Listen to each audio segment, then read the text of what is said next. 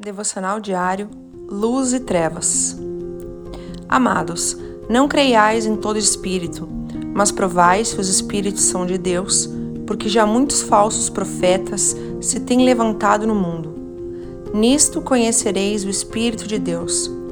Todo espírito que confessa que Jesus Cristo veio em carne é de Deus.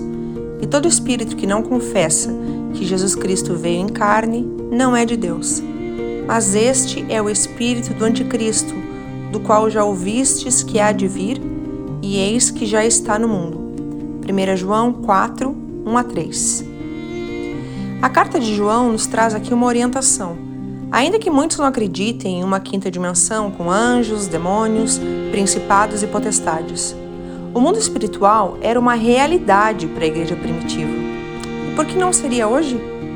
O apóstolo João considerado o apóstolo do amor, na sua carta deixa bem claro essa realidade espiritual, mas faz um alerta: prove o espírito, pois alguns se disfarçam como anjos de luz, mas não o são. O que fazer?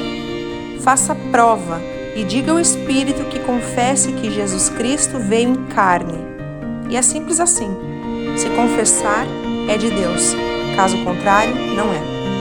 O espírito do anticristo é tudo aquilo que se opõe e se levanta contra os ensinamentos de Jesus. Deus te abençoe. Pastora Ana Fruit Labs.